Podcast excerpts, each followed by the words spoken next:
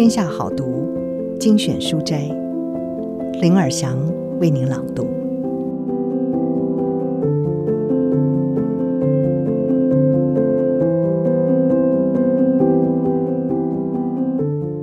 各位好，今天想要为大家朗读的书是《力挺自己的十二个练习》。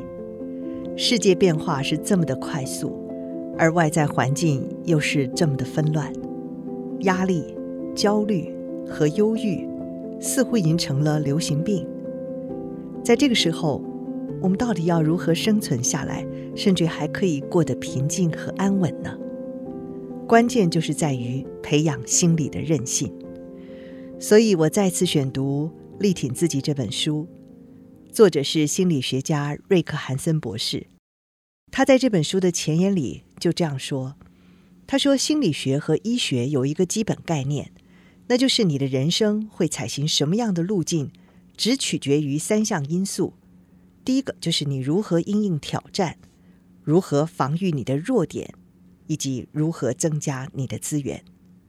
这些因素分布在三个场域当中，包括你身处的世界、你的身体以及你的心灵。如果你把这三项因素和这三个场域结合起来，可以得出九种让你的人生更美好的方法。这些方法全部都很重要，但是其中滋长心灵资源这一项，更是独具特殊的力量，能够帮助你拥有最佳的机会去获得更美好的人生。所以在这一段非常时间呢，我就特别选读《力挺自己》这本书的第一章慈悲的部分章节，同时也带着您一起做一个练习。以下。就是力挺自己的书斋，人生中最重要的一分钟。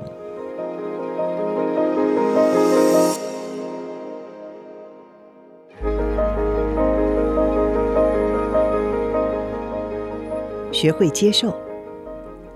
有一次，我和朋友一起爬上东部福比直攻惠特尼峰的峰顶，回到我们帐篷的路线必须沿着一条积雪覆盖的沟壑而下。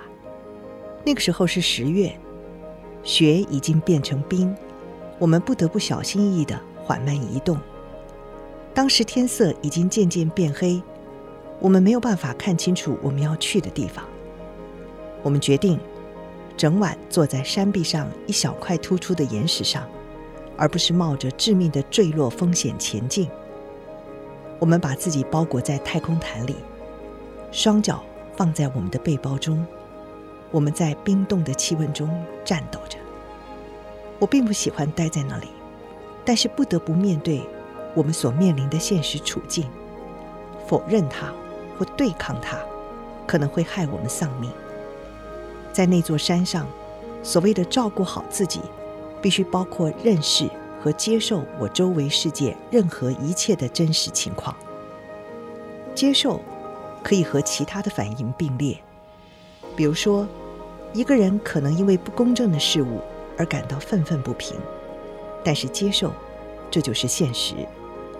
接受并不意味自满或放弃，我们可以接受某些东西，同时努力让它变得更好。除了现实处境，我还必须接受我内心发生的事情。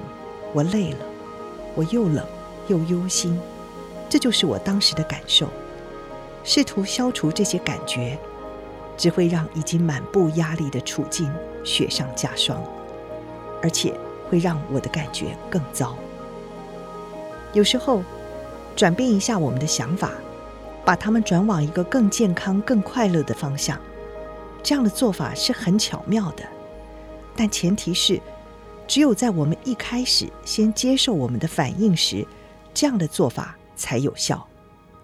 否则，我们的推动几乎没有办法产生任何牵引力，我们只是在我们的真实感受上蒙上一层假面具而已。如果我们不接受自己的真实情况，我们就没有办法看清楚它；而如果我们没有办法看清楚问题，我们就比较没有办法去应对问题。我们的整个自我就像是一座大房子。如果你不接受自己的全部，那就好像关闭了他的一些房间，哦，没办法接受自己看起来很脆弱，所以最好关上脆弱的那扇门。向人所爱，让我看起来像傻瓜，绝对不要再发生这种事了，把它锁起来。当我兴奋的时候，我就会犯错，这都是热情惹的祸，把热情的钥匙给扔掉吧。把你自己内心所有的门通通打开，会是什么样的感觉？你还是可以留意各个房间里的内容，而且可以自行决定你要采取什么行动，或者是向世界展示什么。接受自己的内在，会让你对你的内在更有影响力，而不是减少影响力。请试着进行以下的练习，来加深你对此的感觉。自我接纳的练习。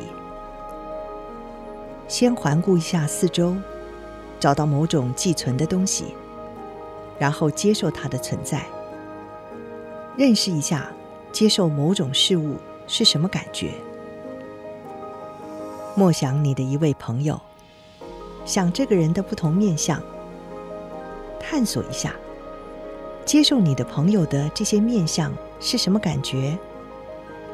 看看你是否因此能够感受到放松。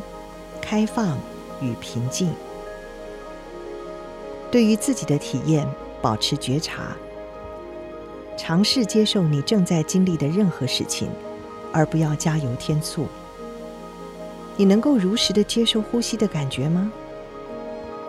如果评断结果出炉了，你也可以接受这些吗？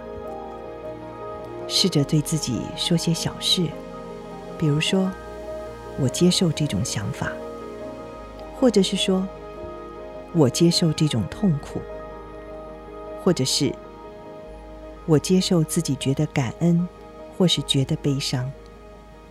如果你对于某件事有所抗拒，你是否能够接受这种抗拒呢？如果你的经历当中的某些部分让人难以接受，请你回想一下力挺自己的感觉，以及自我慈悲的感觉。你要知道，接受本身就是一种经验，也是一种对待事物的态度或倾向，是正视而不是逃避，是接纳而毫无抗拒。让接受的心态在你的内心扩散开来。请留意自己的不同部分，你喜欢的部分，还有不喜欢的部分。你可以替各种部分的自我命名。那个喜欢甜食的我，那个孤独的我，那个举足轻重的我，那个感觉年轻的我，那个想要爱的我。然后，去探索如何接受这些部分的自我存在的事实。你可以从比较容易的部分开始。如果某些事情，让人难以接受，那是正常的，无伤大雅。如果你愿意的话，你可以稍后再回来。你可以对自己说类似这样的话：“我接受疼爱孩子的那个部分的我，我接受把碗盘留在水槽的那个部分的我，我接受在学校被霸凌的那个部分的我。”我接受愤愤不平的那个部分的我，接受的感觉，就好像自己的内在逐渐在软化。你敞开了胸怀，去迎向并含纳你自己的各个部分。你或许可以用双臂环抱着自己，就像是拥抱全部的自我。当自我接纳渗透到你的内心的时候，你也会沉浸在自我的接纳之中，享受生命。如果有一家制药公司可以取得让人愉悦的专利，那么每天晚上电视上应该都会播出它的广告吧？愉快的体验，比如抚摸一只猫，口渴的时候喝水，或者是对朋友微笑，可以降低压力荷尔蒙。增强免疫系统，并且帮助你在遇到挫折或担忧的情况时平静下来。随着愉悦的程度增加，关键的神经化学物质，包括多巴胺、去甲肾上腺素和天然鸦片等等的活跃性也会增加。在我们的大脑深处，基底核的回路，借着不断增加的多巴胺，会把采取令人觉得受到奖励的行动列为优先行动。如果你想让自己更有动力去做某些事情，比如说运动、吃健康的食品，或者是在工作中推行一个艰难的项目，那么就把注意力放在他们会让你感到愉快的部分，自然就会吸引你去做这些事。去甲肾上腺素可以帮助你保持警觉与投入，在一场让人昏昏欲睡的午后会议当中，找出某种任何一种都可以会让你开心的东西，这样呢，会让你保持清醒，也会让你更有效率。如果你有压力的话，天然鸦片，包括脑内啡，可以让你的身体平静下来，而且可以减少身体和情绪的痛苦。多巴胺和去甲肾上腺素两者一起作用，把各种经历标注为守护者。凸显他们内化为大脑永久资源的巩固地位。例如，你想要在家里或是在工作上更有耐心。如果你想要发展这种内在力量，就去找一些体验耐心的机会，然后专注于过程中任何令人感到愉快的部分。例如，保持冷静和放松的感觉有多棒？耐心。或是任何其他心理资源的体验是一种心理状态，而享受这种心理状态，有助于把这些心理资源转化为迁入大脑的积极特质。享受生活是一种关照自己的好方法。想想你喜欢的一些事情。对我来说，我喜欢的事情包括闻咖啡香，跟我的孩子说话。还有看到一片杂草的叶子从人行道上的裂缝中窜出来。那么你呢？你自己的喜爱清单上有些什么呢？虽然觉得棒透了的时刻可能不是那么的多，但即使是在最艰难的日子里，也会出现一些机会，可以让我们稍稍感受到真实的愉悦。或许是感受到某人的善意。在你吐气的时候放松，或者是过完漫长艰辛的一天之后，你可以倒头大睡。无论外在世界正在发生什么事，你总能在自己的心里找到一些可以让你开心的东西。也许是一个私人笑话，一种想象出来的体验，或者认同自己有一颗温暖的心。这些享受生活的小方法。其实包含了很大的利益，能够为我们的人生带来最巨幅的改变。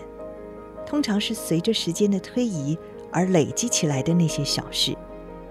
在西藏就有一种说法，他说：“如果你每一分钟都用心，那么岁岁年年自然就可以放心。”人生中最重要的一分钟是哪一分钟呢？我认为。就是下一分钟，我们无法对过去做些什么，而且我们对于未来的时间和日子的影响很有限。但是，下一分钟，一分钟，接着一分钟，再接着一分钟，总是充满了可能。你是否有机会站在自己的这一边，关心你自己的痛苦，接纳自己？享受你能做的事情呢？有没有什么东西是你可以修复的？有没有什么东西是你可以学习的？一分一秒，一步一步，力量涌出，再涌出，你永远都可以让自己的内在更美好。这么做是为了你自己，也是为了别人。以上书摘摘自《天下杂志》出版《力挺自己的十二个练习》。